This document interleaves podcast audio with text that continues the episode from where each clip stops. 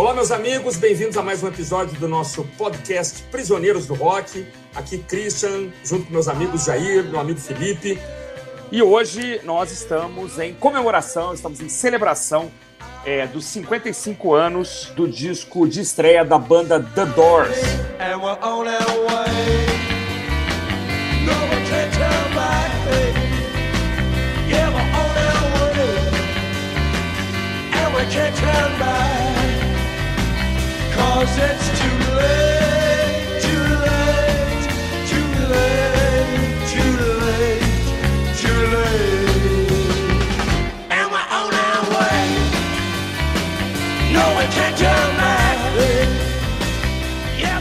claro que hoje não é exatamente o dia, o disco foi lançado dia 4 de janeiro. É uma capa muito interessante, com os quatro integrantes, o vocalista Morrison em primeiro plano, vamos falar mais sobre isso com certeza e um disco que todos nós gostamos demais, né? Contém canções que estão aí até hoje é, emocionando velhos e novos fãs de rock and roll. E eu passo a palavra primeiramente para o meu amigo Felipe para as primeiras considerações. Melhor faixa de estreia do lado A da história, como é que é? O que, você acha? Olha só, cara, você pegou num ponto que realmente eu ia comentar. Eu acho que Break on Through talvez seja a melhor faixa abertura de um disco de estreia uhum. da história do rock. Tá ali num, num, top 3 ali, tranquilamente. A gente tem que parar para pensar muito para poder definir aí o que, que, é melhor do que essa música. Não, nesse momento e... meu, HD, meu HD rodou aqui não veio nenhuma. Realmente. E, é... curiosamente, é uma música que não fez sucesso quando foi lançada.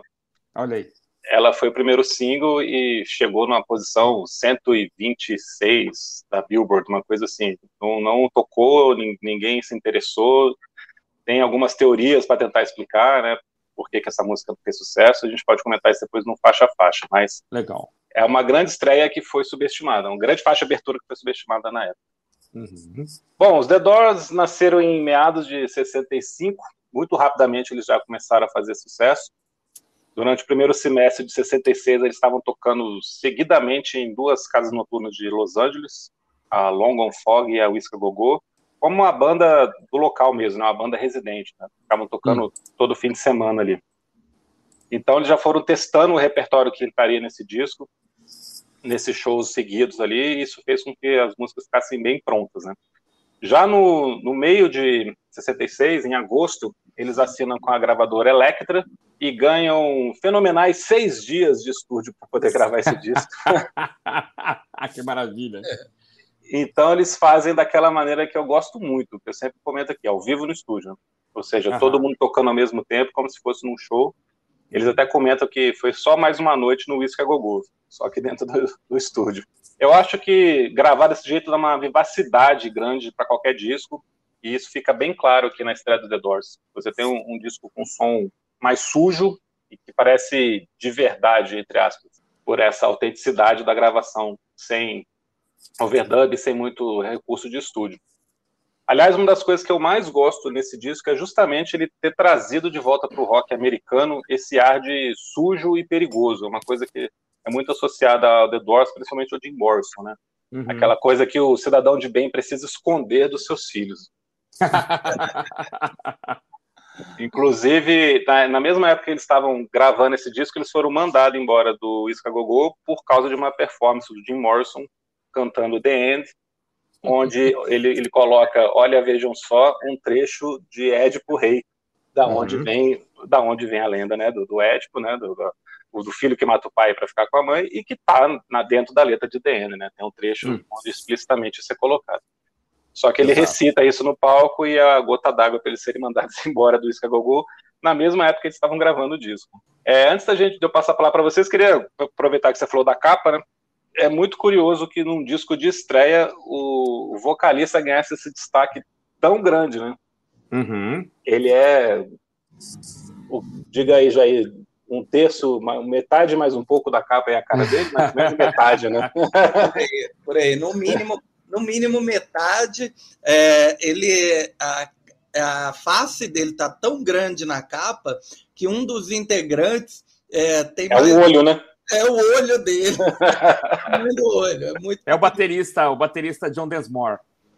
Ah, é. Oh. Dá um escurecimento ali na metade. Na verdade, ele ocupa metade da faixa porque metade do rosto dele está escurecido, né? Se tivesse todo é. É, é, iluminado, é. com cabelo e tal, ele ocuparia quase 70% da, da capa, né? É, o cabelo uma... ocuparia o restante. É, sem dúvida. E tem uma coisa de uma, logo, de uma logo também, que é muito bacana, né? Que depois ia ser utilizada de novo, né? Tem, isso é uma coisa que o rock estava começando a experimentar também, né? uma logomarca, né, assim, da banda. É, é engraçado que eles usam isso no primeiro disco, depois vão usar no terceiro, no quarto, não sei, alguma coisa assim. Eles pulam, né? Não é sempre a mesma, eles, eles têm duas marcas, duas logomarcas do, do, jeito que eles escrevem o nome que vão se alternando. Verdade. Mas Muito aí bem. eu acho curioso essa coisa do, do, do Jim Morrison estar tá tão em destaque, porque primeiro o restante da banda já reconhecia que ele seria realmente um grande frontman, e como ele foi, né? Uhum. E outra coisa que eu acho que o Jim Morrison é o tipo galã feio, né, cara? Porque ele não é bonito, mas sempre foi sex symbol. Ele não é bonito. Ah, eu, cara, eu acho que ele é galã feio, cara. Eu acho que ele é galã feio. Sério? Cara, mas você vai prestar atenção, ele não é bonito. Ele tira ah. foto muito bem. não sou capaz de opinar. Sou capaz ah, de cara, deixa de ser machista, cara. Não, não é machismo. Ele, nessa, é, nessa capa ele tá, ele tá, ele tá bonito. É, assim, é que os outros caras são horrorosos também. É, é. também. Os é um, é um bando de nerd e o cara ali, né? É, o galãzão. É, mas acho que ele faz um tipo, né? Faz um. Nessa capa, depois ele vai é, se estragar muito, né? Na verdade, mas ele faz esse. faz um tipão aí na capa. Eu, então, deixando aqui o é. machismo de lado, é, tá. Então, eu acho que ele é, ele é, um ótimo traços, um cara fotogênico. É, traços eu... meio apo, apolíneos, né, cara? Um queixo quadrado, nariz grande, tudo isso, né? Enfim, eu dá, dá uma... Eu duvido que a nossa audiência feminina vai concordar com vocês. de Morrison é muito bonito. É, ao, nível, ao nível de que o Val Kilmer ficou feio interpretando o. Não, agora, uma coisa assim, a gente não, não vai chegar ao final dessa polêmica nunca, mas assim, altamente fotogênico, incrivelmente fotogênico, sim, cara, né? sim. sem dúvida Isso, nenhuma. Sem né? dúvida, sem dúvida. É. O cara sabe tirar foto muito bem. do que centenas de fotos icônicas do cara. Verdade, verdade, verdade.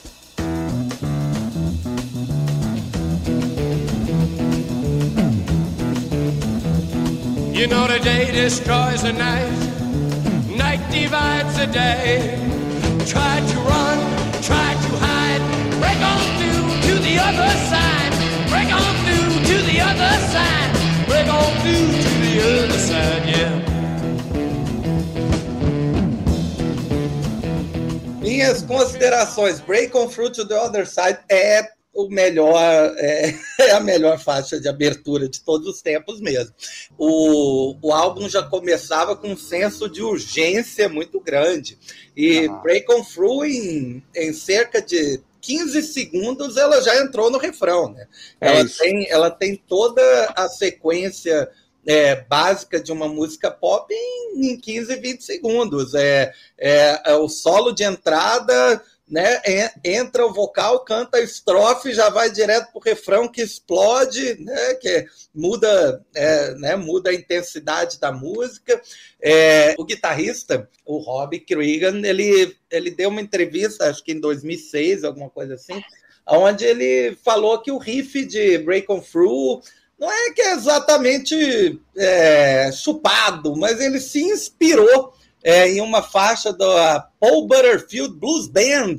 Olha aí. Que chama Shake Your Money Maker. Ele gostava muito da faixa, é uma faixa bem eletrificada, e tem aquela sequência clássica, né, de andamento de, de blues mesmo, e que ele é, reinterpretou a faixa. Eu ouvi as duas, não é plágio de jeito nenhum, é, se o próprio cara admite, então, mas realmente tem é, a levada de bateria, a levada da guitarra, é, se parece um pouco, né? Foi uma inspiração. A música, eu acho que é de 66, essa do, da Paul Butterfield. E depois o álbum segue uma maravilha, né? É, mostrando que a banda gostava primeiro de tudo, né? Tem influência de, de blues, claro, né? De Não. rhythm and blues, de pop, de jazz, é, e até de música clássica, né? Naqueles trabalhos imensos, né? Como Light My Fire ou The End, né?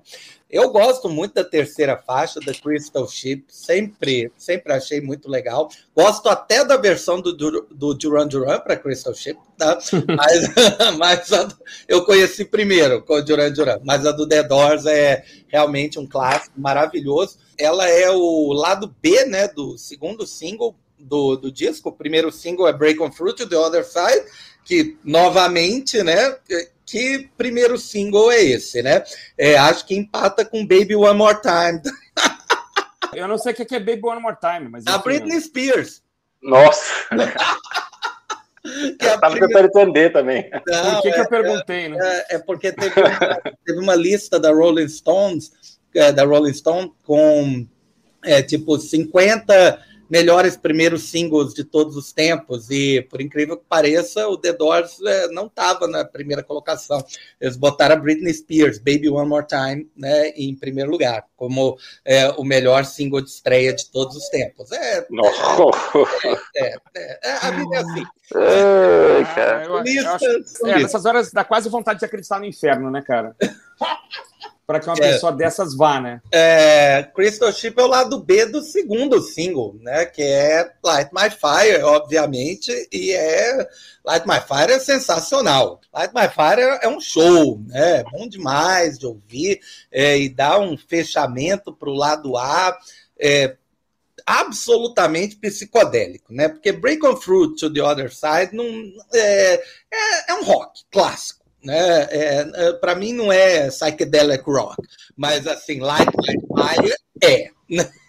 é. se, se há uma música que iniciou o, ano, né, de é, o ano mais psicodélico aí da história, bem, foi Light My Fire. Ela tem é, aquela longa parte instrumental, claramente tem essa inspiração, né? É, de uso de drogas ali. O, o Jim Morrison, né, aliás, durante boa parte da gravação, ele estava chapado de ácido, né? Ao nível de é, quando ele gravou The End, a banda teve que não, ó, vamos dar um tempo, né?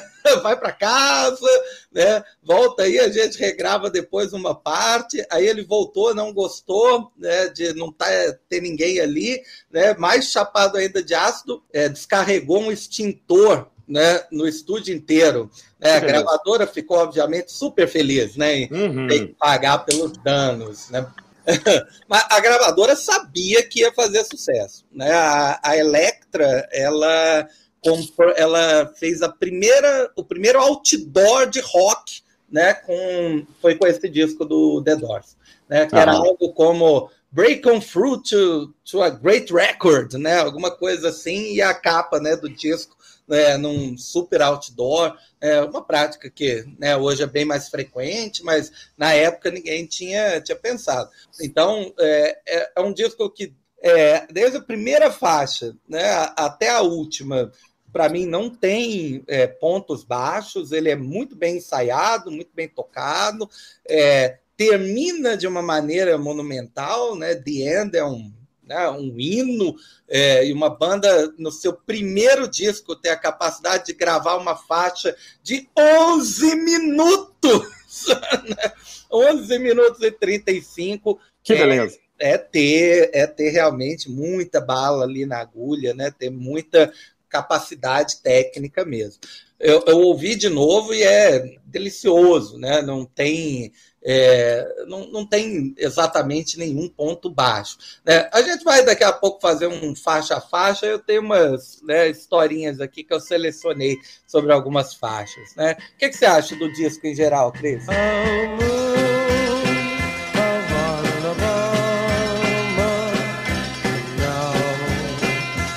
say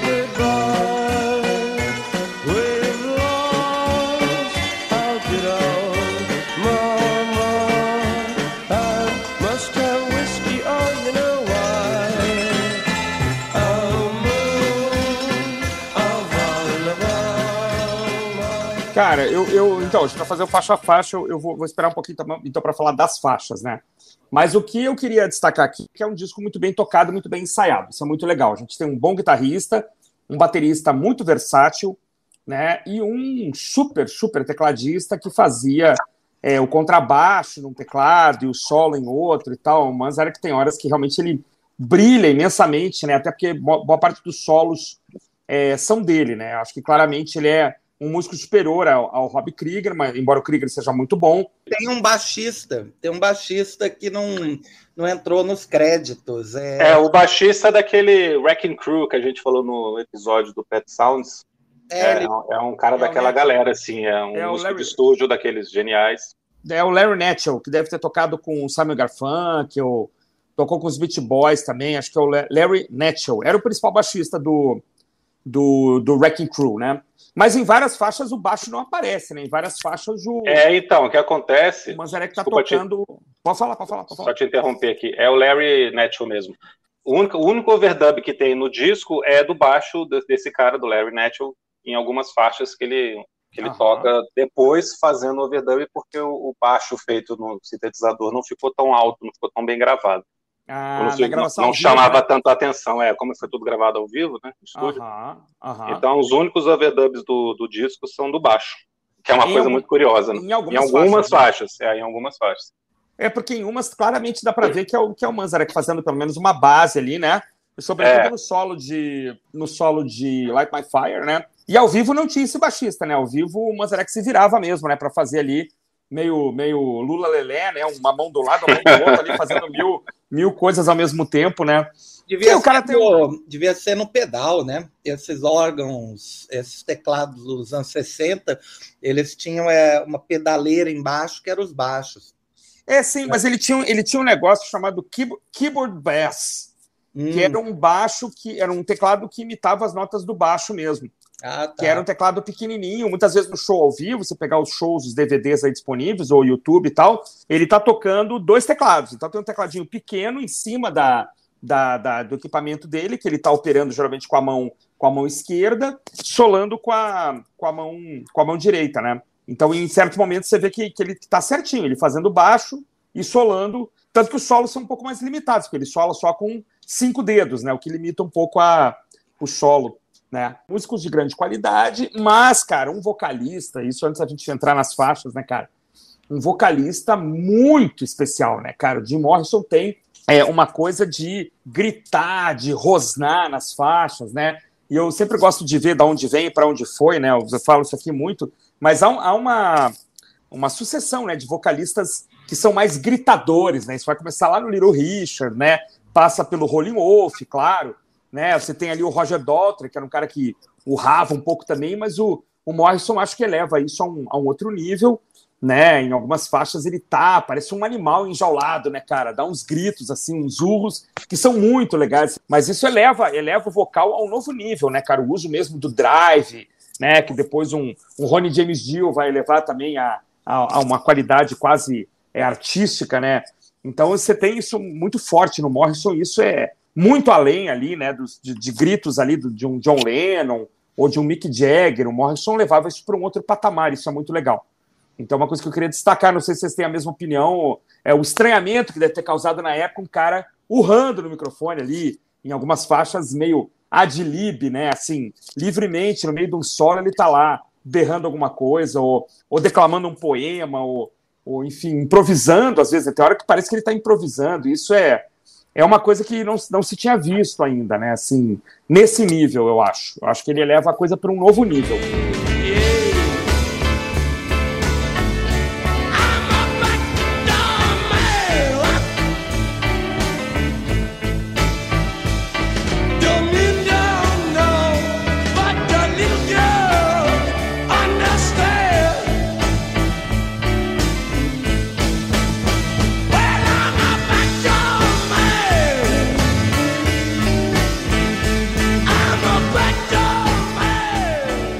Cara, eu concordo com você. Ele tinha um, um, repertório vocal muito interessante, né? Ele conseguia cantar com muita suavidade algumas faixas. Uhum. Né? Crystal Ship, o, o, É, se você comparar Crystal Ship End of the Night. Backdoor, é, com Backdoor Man, por exemplo, é, cara, é loucura, né, cara? É uma loucura, né? E depois é. berrava loucamente, assim. A própria The End, né? O, cresci... o jeito que a música vai crescendo, ele vai ficando alucinado ali no meio da música em diante, é muito legal, né? Realmente ele, é um, ele era um frontman como poucos, cara. Por isso que eu falei que ele cria essa figura desse vocalista, desse roqueiro perigoso de novo no rock americano. É verdade. E pelas próprias entrevistas, pela postura de palco, né? Pela coisa Não, e ele fazia mesmo, né? Não era só que ele fingia, né? ele realmente era alucinado, né? Ele era aprontava isso, é. pra caramba, né? É. Saiu, foi, saiu preso de palco, fazia Exato, de tudo. É. Aliás, o Jair mencionou a cinebiografia, né, The Doors, que foi feita na década de 80, eu acho, né, com o, com o Val Kilmer. Acho que é de 90 o filme. É, 89, 90. Eu... eu vi no Cine Brasília, cara, recomendo largamente, porque o pessoal acha, né? O pessoal 91, 91. 91, achei que era 80 ainda.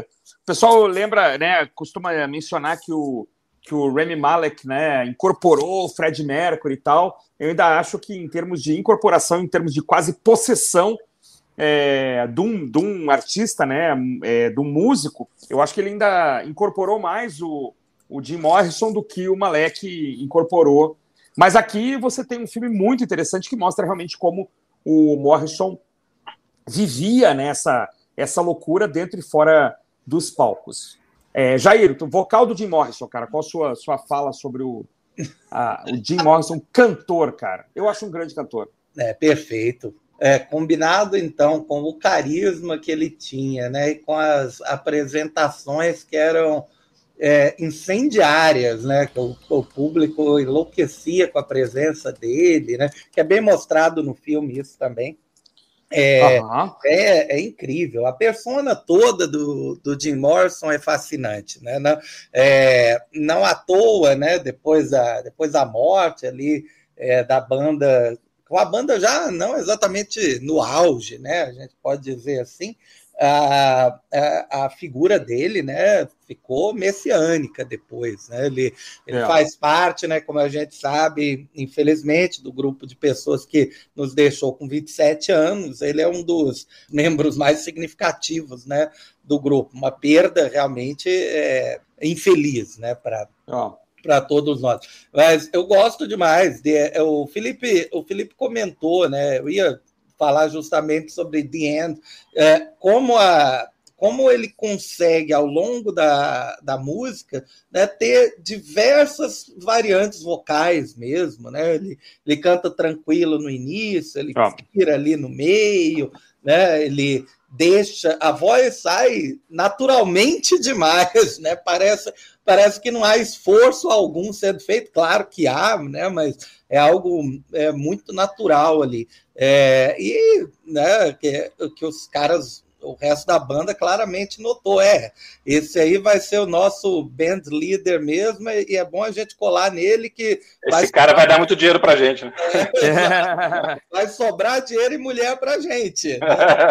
Assim, né? Porque é, foi, foi incrível, né? É, o, primeiro, eu não vi aqui a vendagem né, do, do primeiro disco, mas deve. Foi uma coisa mundial, uma coisa entre 7 e 8 milhões. Nos Estados Unidos foram 4 milhões. É, muito. Para a época é muita coisa já, né? Excelente, excelente, muito grande mesmo. É um, e é um álbum que envelheceu muito bem, né? Aquela, aquela coisa que a gente sempre fala, né? Que alguns álbuns né, ficam datados, né? Esse aqui não, né? Ele permanece. Ele, claro, faz parte de um panteão de álbuns clássicos do rock ali, é, mas ele envelheceu muito bem, ele parece um parece um disco ainda fresco, né? cheio de, de novidades, porque se a pessoa consegue superar as faixas mais conhecidas, ela, ela encontra nas, nas faixas que ninguém ouve falar, tipo Alabama Song, ou Soul Kitchen, é, ou até o End of the Night, ela, ela encontra pepitas escondidas ali, né? É, verdade, é, verdade. performances, performances divertidas. Alabama Song, pelo que eu, pelo que eu li, eu não consegui detectar, mas o, é, o Morrison gostava de um é, compositor clássico é, é do início do século XX, um tal de Kurt Weill, e aparentemente ele embutiu algumas coisas ali, né, é, desse compositor no meio de Alabama Song, mas ainda preciso dar uma pesquisada a mais. Então dá, dá para dá para ver que a banda era, era muito é, criativa mesmo. É, a gente pode ir para o faixa a faixa aqui para é, babar mais um pouco, né? É, só completar então. É, Alabama Song é do Kurt Vine e a letra é do Bertold Brecht. Ah, é, uma, é uma música de 60, tinha 60 anos na época já, ela é da, é da década é, ela é de 20, 20 27, né? Então ela tem esse andamento meio, meio anos 20 mesmo, né? Meio foxtrot, meio vaudeville. Cabaré, né, meio... Cabaré, né? Eles mantiveram. Mas é, é, muito legal como eles absorveram essa música e transformaram numa coisa que parece que é deles. Agora que você falou que eu olhei aqui, é verdade. É, a, é um cover, né? Entre aspas. Mas... É, tem duas, dois É cover, né? São dois é. covers. Né? São é. duas covers no disco, né? Essa e Backdoor Man. Ah, tá. Backdoor Man é de quem? É do Willie Dixon e do Rolling Wolf. Ah, tá. Mas é, é de, algum, é de alguns anos, é de, acho que uns 10 anos para trás, no máximo. É, de 1960. É, exatamente, é isso aí. Era muito recente, né? Vamos faixa a faixa, então? Bora! Still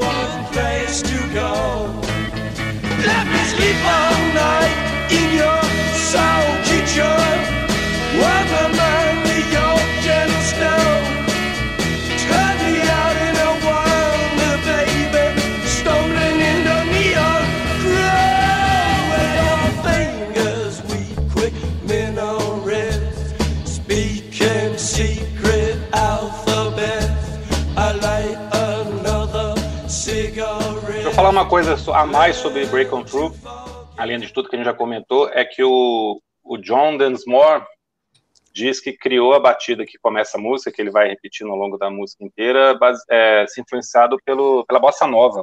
Olha só. Ele quis dar uma pegada bossa nova naquele. Aham. É. Faz todo sentido. É.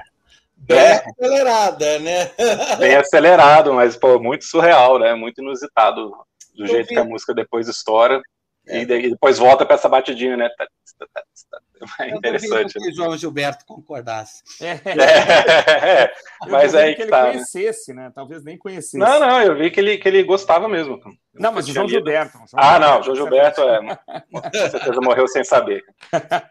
Mas, cara, o João Gilberto é um cara, um cara surpreendente. Talvez ele pudesse até falar que gostou é. e fazer uma versão talvez ele tenha ligado para o Densmore e tenha dito, olha, gostei e tal. É não gosto de Soul Kitchen, eu já pulo direto para Crystal Chip. Se vocês quiserem falar de Soul Kitchen antes, eu ah, acho. Eu acho que Soul Kitchen tem uma característica que faz você detestar ou amar o The Doors, cara, que é o teclado muito presente. Uhum. Então tem gente que acha um saco o Manzarek dominar todas as músicas, ou boa parte das músicas. E Soul Kitchen começa com esse teclado muito na sua cara ali, então ou se você não gosta, realmente vai incomodar. Mas eu acho que a música cresce muito no refrão e é, que cresce. depois se torna bem interessante. Cara. Acho que tem uma atmosfera muito boa. A letra é divertida, né? A, a letra fala sobre, é, sobre um, um, um, restaurante, né? Que o Jim Morrison costumava ir, era literalmente expulso do lugar porque ficava lá até altas horas, né? Então ele fala algo como Let me sleep in your soul kitchen, né? É, então é, é divertido mas não é realmente a melhor faixa do, do disco, até porque está imprensada ali entre duas músicas sensacionais. Né? É eu acho ela mais fraca do lado A. É, provável. Já Crystal Chip é um clássico. Pô, maravilhosa, cara. O comecinho dela é muito moderna, né, cara? A música podia ter sido feita em, em 2020, assim, né? Ele tem uma coisa aí também meio, meio cabaré, meio, né, meio enfumaçada, do tom menor, né? Eu acho muito legal, acho uma baita música do Crystal E muito curtinha, né? É impressionante como é que eles conseguem criar essa atmosfera, esse clima, essa coisa meio é grandiosa, assim. Mas uma música que é curtinha ali, meio melancólica. É, você é um choque, né? Essa, essa, essa sequência inicial que é chocante, né? É verdade. A, a disparidade entre as músicas, né? Muito, muito legal mostra ah, realmente uma banda muito versátil, né? Muito poderosa já no seu, na sua estreia. Uhum. É, para mim, é, o segundo single deles devia ser dois lado A, mas, mas não é, né? Mas que é Light My Fire no lado A e Crystal Ship no lado B, né? Uhum. devia ser duplo lado A. É, Crystal Ship, é, ao longo do tempo, é, é provavelmente a minha faixa preferida do, do disco. É, gosto demais, já até me arrisquei a tocar no violão. Eu tinha uma voz melhor há alguns anos. Ah. É, porque é, é uma faixa que começa simples é, em termos de vocal, mas é, quando chega na parte final ali, que ele já está no Ship, ele sobe muito o vocal e é muito difícil de acompanhar. É, é maravilhosa, com um final, final apoteótico, né? Ele, ah, cai rapidamente, né? uma espécie de fecha o pano né? na música. É, é incrível, realmente é, é difícil. É, fico emocionado até de falar. 20th Century Fox é assim, a, é uma boa faixa de meio de lado, né? É divertida, não tem, não tem nada de muito especial. É a faixa é... do Rob Krieger brilhar um pouquinho, né? É... Muito destaque para guitarra. É um é. jeito também muito diferente que ele toca aqui. The crystal ship is being filled.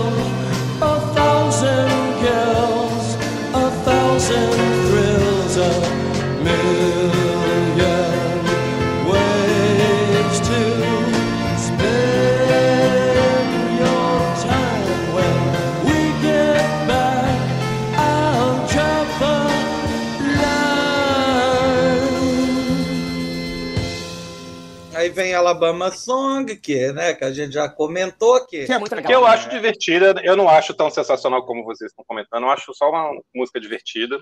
Ah, é que é legal. Não cara. chega. É, é legal, mas. O cara faz um cover.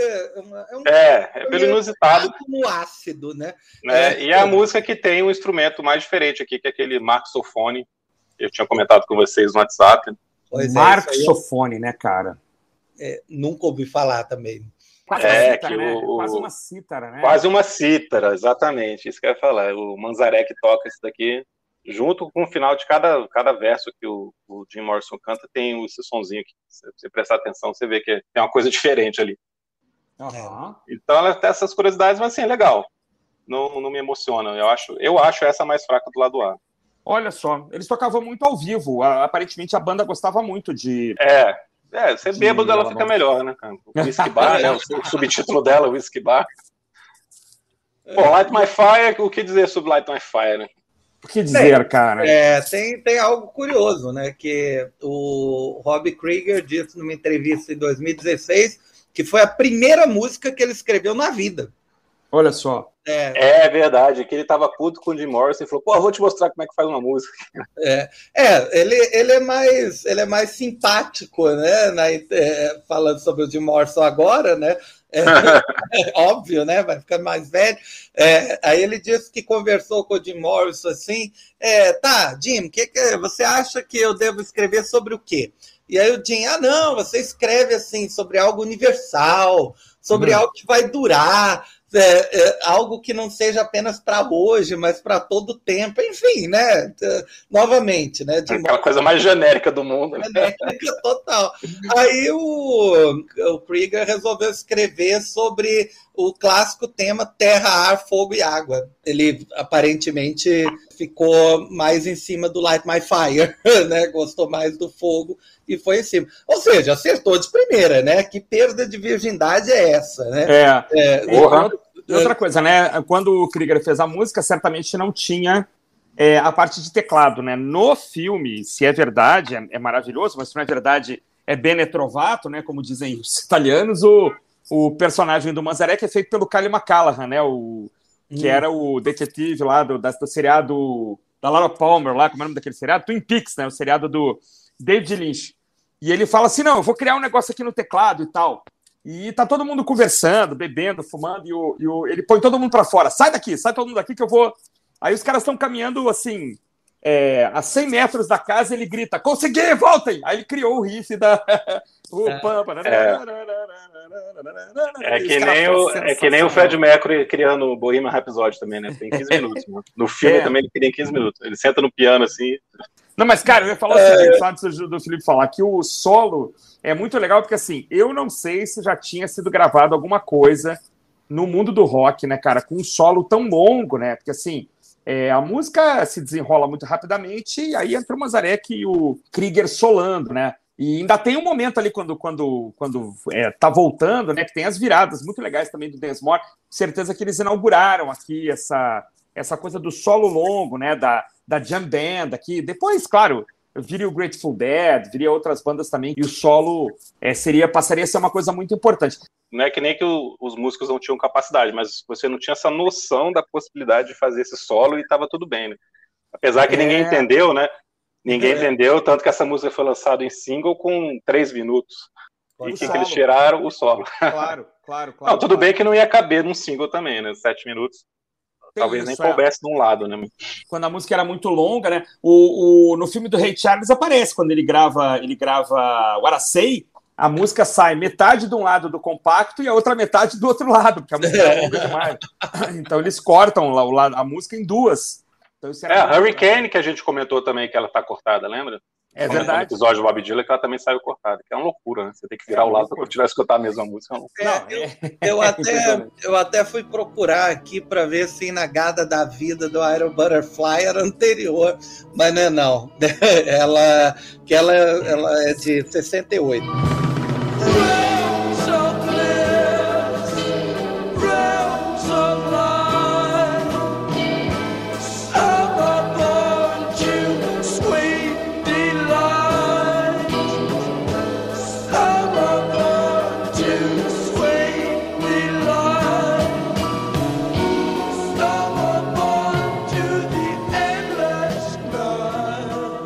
É, é, aquela história, né? assim, 67 vai nos reservar, é, vai reservar para o mundo surpresas incríveis, né, cara? Lembrar que o Pink Floyd vai gravar aqui o primeiro disco e tal. Mas assim, nós estamos no dia 4 de janeiro ainda, né, cara? E um disco ah, foi é, gravado ah, é. em agosto de 66. Então, pois é, eu queria até comentar isso, cara. É, é ah. engraçado, né? Que o disco é de agosto, ele poderia ter saído em setembro, outubro, Aham. e acabou que, no final das contas, ele abre 67 e começa a fazer 67 esse ano tão lendário aí, né? Mais um desses anos tão Pois é. icônicos da história do rock, né?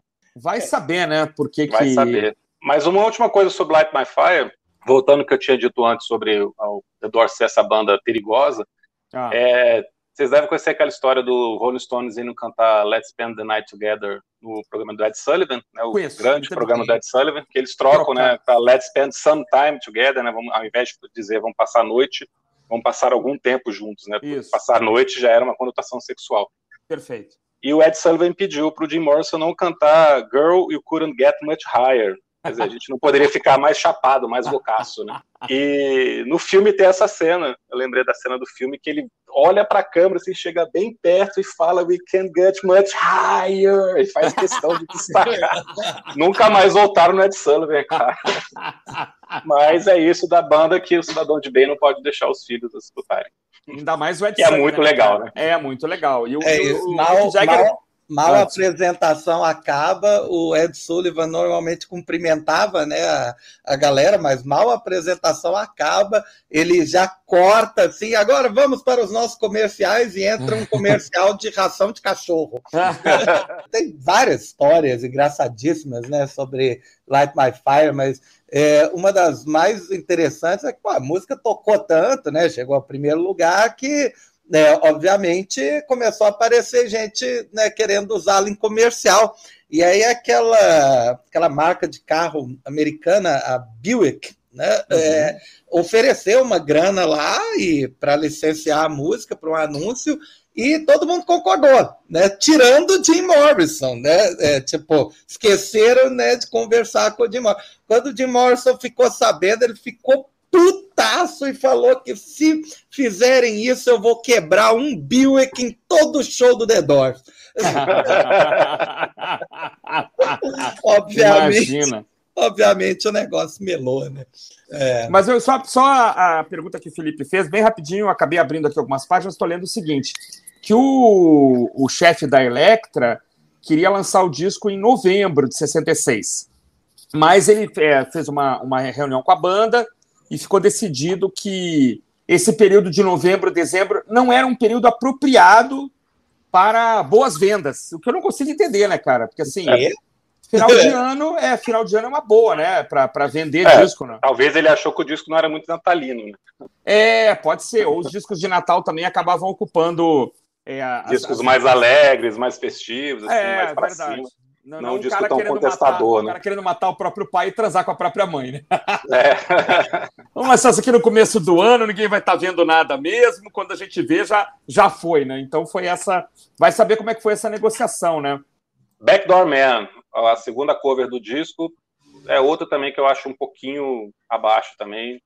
Acho as duas covers, as duas menos boas do disco. Ah. Eu acho, inclusive, que a original é melhor. Ah, eu gosto muito, cara. Eu, eu acho, acho uma música, uma, uma bela de uma cover. Acho que, acho que ele está aqui criando uma forma nova de cantar. Eu acho que aqui o, o, o jovem o jovem Nick Cave tá, deve ter aprendido muita coisa aqui com essa. Eu acho que assim, a importância da, da, da forma como ele canta. É, é, ele era um, um, grande bluseiro mesmo, né?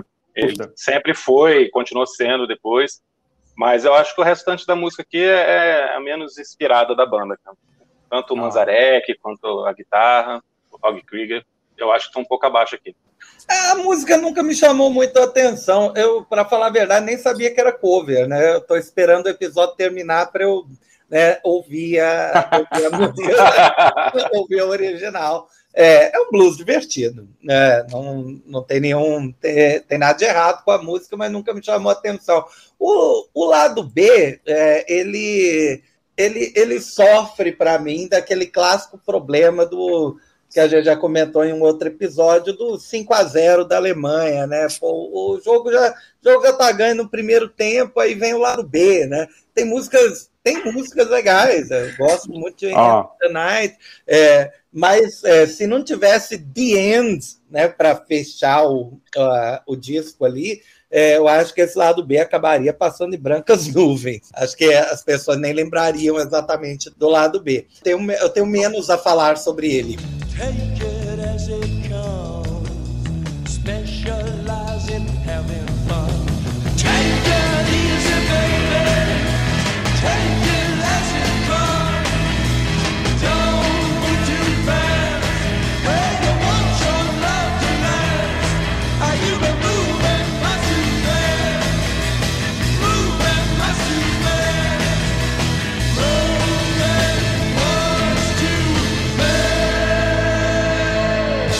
Ah, eu não concordo não, cara. Eu gosto muito do lado B. Eu acho a Look At You, que é a seguinte aqui, a música mais pop do disco. Poderia ter sido uma música do The Birds, do, dos Kinks. É um The Doors aqui soando, soando ainda meio 66, né? É, concordo, mais parecido com Rock 66, eu acho surpreendente e funciona bem demais. Acho mas, é o que eu, bem demais. mas é o que eu estou falando, assim, as faixas são as faixas são legais, mas elas acabam num, é, acho que não chamando tanta atenção quanto os. Ah, tudo é. né? É, tudo mas, bem. mas, é, como falei no início, não tem uma faixa ruim nesse disco. É, não tem uma faixa é, que é assim, ah, não, isso aqui é absolutamente dispensável, podia ter ficado na mesa de edição. Né? Teve, teve, aliás, duas faixas que eles gravaram, as duas primeiras que eles gravaram não, não entraram no disco. Tá? Moonlight Drive e Indian Summer. Isso aí. É, Tinha é, notado também. Elas depois elas aparecem em edições de não, aniversário. Moonlight Drive era muito legal, podia estar muito bem aqui. Moonlight Drive, Moonlight Drive podia estar aqui tranquilamente. É, Indian, é, Indian Summer eu não conheço. Ele teria que tirar alguma coisa, né? É, é por causa de The End, as músicas não entraram. Porque o disco já tem 45 minutos, né? Ele é grande. The End, é verdade. The End sozinha, ela ocupa metade do lado B. Né? É verdade. É, todas as faixas, é, as faixas são super rapidinhas, né? Backdoor Man é 3h30, Look at You é 2h20. É, aí você soma tudo, dá uns 12 minutos, assim, a, a menos. E The End é quase 12 minutos. Então já estava é tava no limite do que dava para efetivamente caber num, é, vinil. Num, num, disco de vinil. Né? Mas é... eu, eu acho, sabe o que eu acho do lado B? Eu acho o lado B super coeso, até acho ele até é, mais coeso que o lado A. Eu também acho. E isso é muito legal, assim. Eu, eu, a Look at You é que eu menos gosto, na verdade, mas assim, a, a sequência é End of the Night, que é muito moderna, você acha ela muito moderna, Take It As It Comes também. E quando chega em The End, eu nem falei de The End ainda, cara, tem algumas coisas para falar sobre The End, mas assim, eu acho que ele, ele vai muito bem, assim, ao lado. É, se você deixar um pouco de lado é, a primeira parte do disco, passava bem também, é, é, sem problemas, assim. É claro que eles queriam terminar com The End, mas eu acho que é um lado que se sustenta sozinho, assim. Eu sei que não, tu já não tá falando mal do lado, mas é que o lado A te deixa, assim, maravilhado, né? Tem... É, que Break On Through e Light My Fire são são coisas muito espetaculares, muito diferentes e que chocam demais, né? É. Mas aí fica difícil.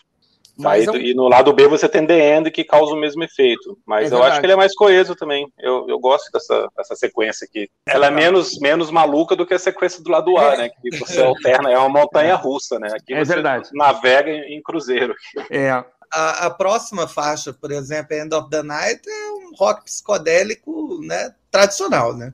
Uhum. É, assim, é 4x4, né? Só em tom menor, né? Acho que é Mi menor, né? Mas o Jim Morrison né, vai de. É, coloca, né, coloca a voz do grave para o agudo é, várias vezes na faixa mas é, é, uma faixa mais tradicional. Aliás, eu estava olhando aqui o, o single, né, o primeiro single, que ela, ela é o lado B, né, do, do single de Break On Through. É, pô, já viram a capa do, do single de Break On Through? Acho que não. É como se fosse a capa do disco, só que meio que revertida. O, o Jim Morrison agora não tem tanto destaque. A pessoa que ocupa quase metade da capa é. É, é o Manzarek. É o Manzarek. É. Eu estou vendo aqui agora. É, os quatro estão mais ou menos com o mesmo tamanho, né? A cara é. deles está mais ou menos igual. É, mas o, o single saiu basicamente na mesma época do disco, né? Também saiu em janeiro de 67. É, é, provavelmente foi feito na mesma sessão, né? Na mesma sessão de fotos fizeram essa daí. Ah, com certeza. É, com certeza. E né, resolveram. Ah, não, para contrabalançar no single vocês aparecem mais eu gosto muito de, de End of the Night e Take It As It Comes. Eu acho que das músicas que ficaram é, menos conhecidas, claro, todo mundo conhece Break On Through, é, Crystal Ship, Alabama, Light My Fire, Backdoor Man e The End, porque são as músicas mais conhecidas do disco, inquestionavelmente. É, End of the Night e Take It, Take It As It Comes, para mim, são as injustiçadas. É, qualquer banda da época daria um braço para para ter no seu disco, mas aqui elas estão escondidas já, né? Já estão sufocadas pela, pelos grandes hits do disco.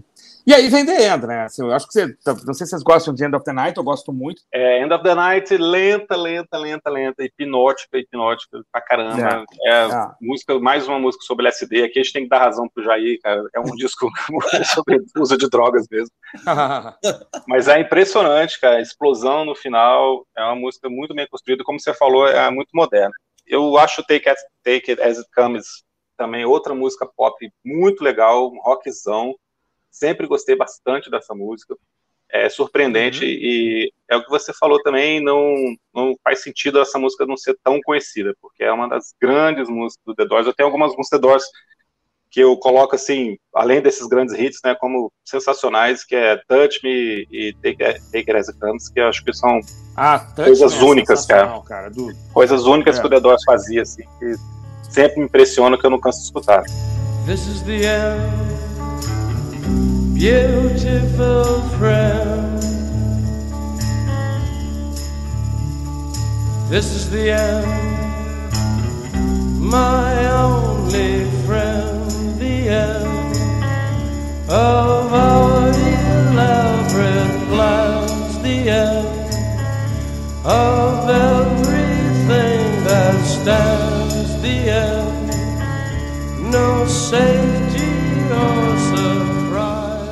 E aí vem The End, né, cara? Vem The End, vamos falar de The End. Cara. The End. This is cara, The End. Cara, eu acho que, assim, de novo, esse é um disco que tem essa coisa de, de ser pioneiro em alguns aspectos, né, cara? The End, pra mim, é uma música pioneira. Né? Não só pelo tamanho, os Stones tinham feito já uma gravação é, longa, num, num disco anterior também, de uns 10 minutos, mas assim, não é, não é o tempo, não é não é a, a, duração da música e nem a condução dela, mas assim, os caras conseguiram fazer uma faixa musical que traz para o rock teatro, é, cinema é, contemporâneo, né? A, a música é um, é, um, é um filme quase, né, cara? É um negócio é, que não, eu acho que não tinha acontecido ainda no, no plano da música pop. Né, é uma coisa épico. É um é, épico, é, é um épico. O primeiro épico, talvez, do rock, assim. E é desafiador, né, cara? Porque ele podia estar falando das flores, e das estrelas e da lua, mas o cara tem um. A coda da música tem uma coisa é, edipiana muito louca e, e, uma. E um desafio mesmo ao establishment, né, cara? O cara quer matar o pai e, e ter relação com a mãe. E, e, é isso, né, cara? Na cara do, do, do, de todo mundo, né? Eu acho incrível a, a condução da faixa, uma puta de uma bateria, um puta de um clima, né, criado pelos músicos, e, e o Morrison é, provando aqui que ele estava dois degraus acima dos demais é, performers da época. Eu acho isso. Incrível. Uma baita faixa. É, e, e é, uma, é uma faixa que ele próprio, já na época, ele falava que é, toda vez que ele ouvia, a música significava alguma coisa diferente. Né? Uhum. Ela começou sendo escrita como uma faixa de goodbye song, né? É, uhum. Faixa de break-up, né? de encerramento de relação mas aí depois ele começou a chegar à conclusão que não, o que eu realmente quero falar é que né, eu quero dar adeus à minha infância, né? É, e começou a ir para outros temas, né? Fala que a música é sobre a, o exame da dor, né, da dor que você não tolera. E depois, né, uns 12 anos depois, né, a música foi usada de forma magnífica ali né, em Apocalipse Sinal, né, uhum. e é, e foi repaginada para uma, uma, nova geração. Né? A música passou a significar uma outra coisa né? É, é, depois da cena de Apocalipse Sinal. Então, é, real, é, é, é bem isso, é o, é o épico mesmo. Né? História, é, as histórias épicas elas têm essa capacidade de ter a, a interpretação que você precisar naquele momento. Uhum. É provavelmente a faixa mais apoteótica que tinha sido lançada no rock até então. É, teve coisas depois, né? Óbvio, né? Quatro anos depois de Stairway to Heaven, já o pessoal aprendeu bastante ali com The End, né? É, dá para fazer uma música com 12 minutos e dá, inclusive, para quase tocar na rádio. Father, yes, son, I want to kill you.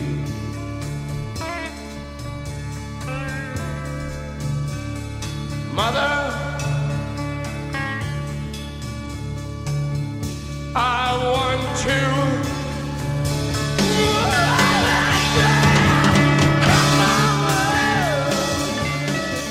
Cara, The End é uma música que quando eu escutei a primeira vez também me trouxe aquela sensação que eu comentei escutando Starway to Heaven, né? Isso aqui é uma coisa diferente, isso aqui é coisa séria. É essa construção sem a menor pressa, né? A música vai caminhando muito lentamente, parece que é uma letra de amor melancólica e depois tem aquele aquela mudança completa no tema, como o Jair falou, né, de falar de perdido numa selvageria romana de dor, é, passei pela estrada do oeste, cavalga a serpente, né? O cara já começa a viajar total. É, aqui, é.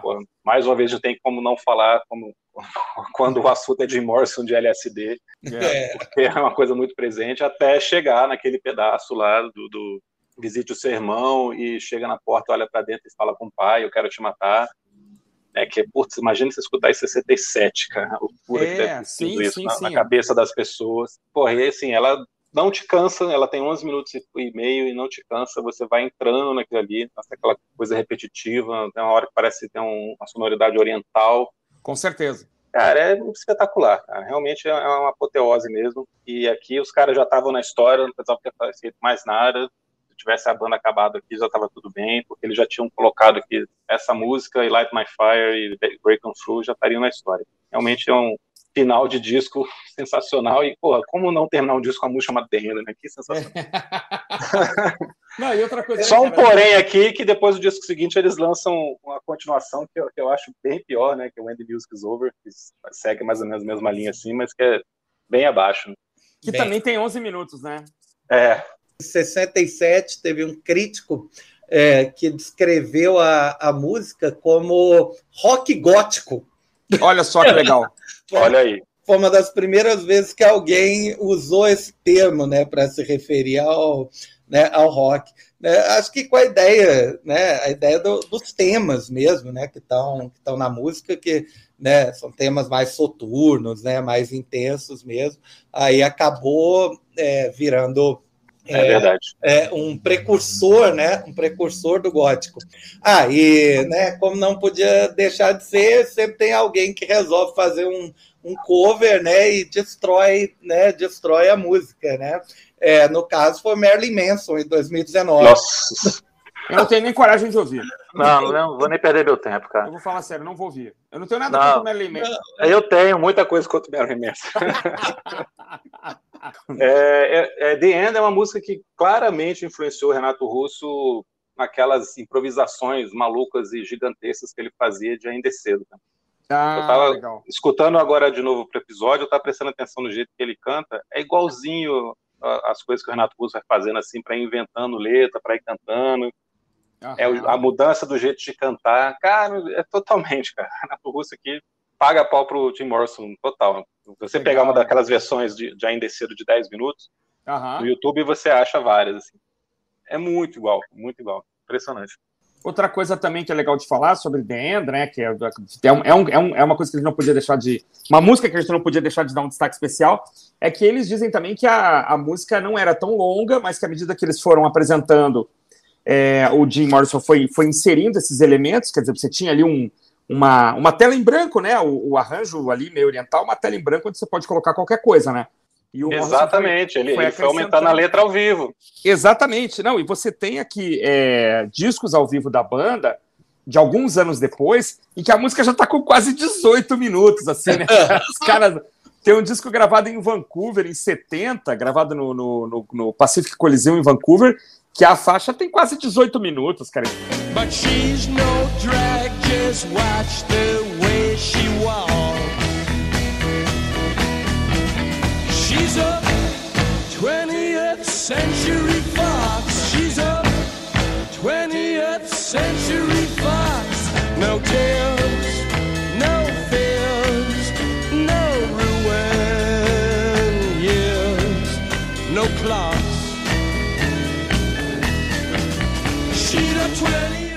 Bom, a gente acabou não falando por que a banda chama The Doors, né? Tem uma explicação muito Boa. legal. Boa, isso é bom que é o, o livro do Aldous Huxley, As Portas da Percepção, que é um livro de 54, onde ele fala sobre experiências com drogas. É, com uhum. Principalmente mescalina, mas ele fala de LSD, fala de outras coisas também. É, o efeito da mescalina é bastante, bastante similar, né? Segundo os relatos. É, eu já li esse As Portas da Percepção e é, é basicamente ele relatando mesmo a experiência que ele teve de tomar mescalina com um amigo que ficou olhando para ele, né, é, né, vendo o que estava acontecendo, e aí, em certo momento, ele fala sobre essa história de que a mescalina abriu as portas da percepção no cérebro dele, né, é, de, é, e permitiu que um fluxo maior de ideias entrasse. Depois ele desenvolve melhor essa, melhor ou pior, sei lá, essa ideia no o céu e o inferno. Mas realmente a banda pegou, né, desse, desse livro da Doors of Perception, né? Pegou só o The Doors ali. É, e que é de um poema, né, do, do William Blake, que ele Sim. fala: se as portas da percepção estivessem limpas, tudo apareceria para o homem tal como é, infinito. Olha ah, que legal. E é bom lembrar que até um certo período essas drogas eram, eram lícitas, né? Não é. havia proibição do uso da LSD ou da mescalina, né? Eu acho, não. Isso foi. foi... Não, é, o LSD foi proibido em 67. 66, Olha aí. 67. É, em, em alguns países só veio a ser proibido nos anos 70. Pois é, é então. É, é, havia defensores, né? É, defensor, o Timothy Leary, né? O, o, exemplo supremo, o Ken Casey, né? Havia uhum. defensores de que as pessoas deviam tomar essas drogas para né, terem uma percepção diferente de como era a vida. É, mas, como toda droga, a galera acaba exagerando, né? É. É, né, tem, tem coisas muito boas que saíram das viagens do Jim Morrison e tem coisas não tão boas como é. né, Por exemplo, um extintor nos instrumentos do, é dos coleguinhas, porque os Por coleguinhas exemplo. não estão lá na hora que ele estava. Por né? exemplo, ter morrido com 27 anos também não é uma coisa boa, né? O cara é poderia ainda ter feito. Boa. Ainda que ele dissesse que queria largar o rock, queria, queria virar, virar poeta, que ele virasse um cineasta, ele tinha estudado cinema mais jovem, né? Mas poderia ter feito alguma coisa ainda, né? Então é, a gente acha isso. Assim, é que é uma história, é, assim, legal só rapidinho a gente falar. As, as drogas nem sempre foram é, ilegais, e essa é uma discussão que, que permanece até hoje, né? O que, que tem que ser legalizado, o que, que não tem, ah. o que, que é, pode fazer mal, o que, que não pode, qual é o efeito, qual não é o efeito. Quer dizer, então, assim, há um momento aqui, esses caras que escreveram a respeito, né? Casey, foi citado aí, o Leary, acho que o Castanheda também, né? Carlos Castanheda e tantos outros aí. É, caras que escreveram num período em que né, o pessoal todo da Beat Generation, né? Num período, em um período em que era permitido. Lembrar que o, que o Sigmund Freud fazia testes né, com seus pacientes e tal. Então, assim, é, é uma história legal de ler, porque a pessoa às vezes parte de um princípio, cara, isso aqui é ruim porque o cara é, usa drogas, então é feio, é errado. Mas nem sempre foi, né? Uma coisa errada, uma coisa ilegal que desse cadeia e tal. É, a, você não, não usar ou nunca ter usado, ou querer usar, isso, não, não te define também como pessoa, né? Desde que você não faça mal para ninguém. Esses caras aqui fizeram música e música de grande qualidade, e sim, certamente, em alguns momentos eles estavam é, turbinados né, por substâncias é, psicotrópicas, enfim. Então, é, isso não tem nada de mais, tem nada de errado, não tem nada de. É, já é história, né? Então não adianta a gente também ficar ah, eu, eu, é, eu gostava do cantor fulano, mas eu fiquei sabendo que ele usa drogas. Cara, seu vizinho usa drogas e você não tá sabendo, você cumprimenta ele no, no elevador todo dia. Então, puxa vida, né? Que tipo de julgamento é esse? Quem é você para ficar julgando quem usa, quem não usa, né? Isso é uma grande bobagem, na minha opinião, aqui. O Jimi Hendrix morreu de, de um porre de vinho com remédio para dormir. A Amy Winehouse morreu de intoxicação alcoólica. O Brian Jones também morreu afogado na piscina, também estava hiper bêbado. Né? Então, quer dizer, não, não, são só as drogas ilegais que matam. Né? É lógico. É, então, essa, é. essa, hipocrisia também de, de, falar mal só do que é proibido, sem entender por que, que é proibido. É, exatamente. Se deveria ou não ser proibido, é complicado. A quem interessa, a quem interessa proibir, a quem interessa abrir uma guerra mundial contra as drogas, né? Que não vai ter uma guerra infinita, né, cara? Também isso é uma grande bobagem. É. E outra, tem muita gente morrendo de cerveja, muita gente morrendo de vodka. O que, que é droga, é. o que, que não é, né? Enfim. Pois é, essa galera do Clube dos 27 aí, nem todo mundo morreu por causa de, de drogas ilegais. Um bom capítulo que a gente abriu aqui para falar sobre isso. é isso aí. Pois é. Fico feliz, voto com os relatores. Então tá bom, gente, foi ótimo, sempre muito legal conversar com vocês dois. É, eu aprendo um monte de coisas aqui. É, eu vou até né, sair daqui ouvir logo Backdoor Man, né? Para cumprir essa lacuna. Grande abraço aí para vocês. Falou, até mais. Valeu, meus amigos, obrigado pela companhia. Vamos continuar junto aqui em 2022 com muita coisa legal. Foi um prazer, Cristian Jair. Até a próxima. Um abração. É isso aí, um abraço a todos, um, um obrigado aos meus amigos aqui pela, pela conversa sempre edificante e sempre é, proveitosa. A gente volta aí semana que vem, né, com mais um programa e com os drops que podem aparecer a qualquer momento. É isso aí, um abraço, até mais. E para terminar, Jim Morrison era muito bonito, sim. galã feio, galã feio, galã feio. Só sabia tirar foto. aí você coloca a música.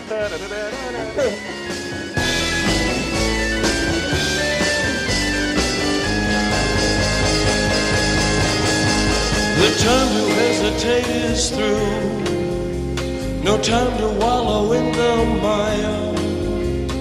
Try now, we can only lose. And our love become a funeral pyre. Come on, baby, light my fire. Come on, baby, light my fire. Try to set the night on fire.